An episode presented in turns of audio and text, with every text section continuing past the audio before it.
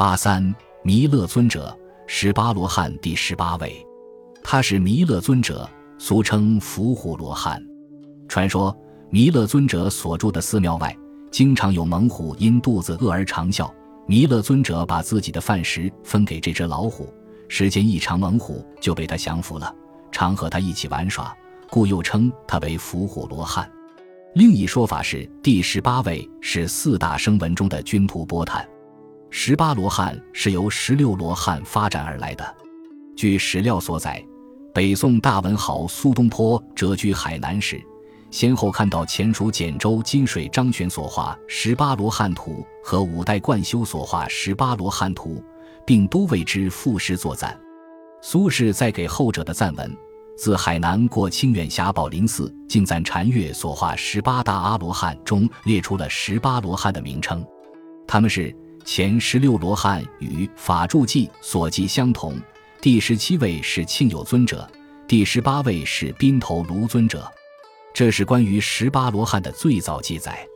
很明显，苏轼所记的第十七位庆有尊者是法住记作者，不属于受佛祖附主的住世罗汉。第十八位宾头卢和第一位重复，将此二人与十六罗汉组合一起，完全是没有道理的。正因如此。关于十八罗汉的最后两位，引起了后人的种种推测与考证。北宋高僧智盘率先对苏轼所说提出质疑，并重新订正。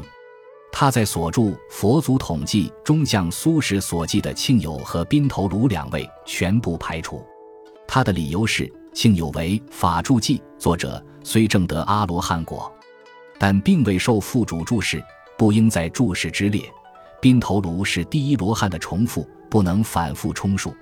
他提出第十七和第十八位应为摩诃迦叶和君图波坦这两尊者，方是正当名分受佛附主的注释罗汉。到清朝乾隆年间，乾隆皇帝和张家呼图克图活佛认为，十八罗汉的最后两位应该是降龙罗汉嘎沙亚巴尊者及迦叶尊者和伏虎罗汉那达密达喇尊者。即弥勒尊者降龙伏虎，很合中国人的口味，再加上是钦定，从此十八罗汉便被规定了下来。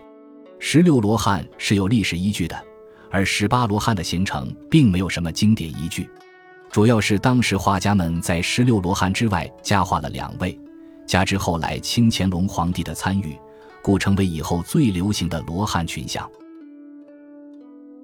本集播放完毕，感谢您的收听。喜欢请订阅加关注，主页有更多精彩内容。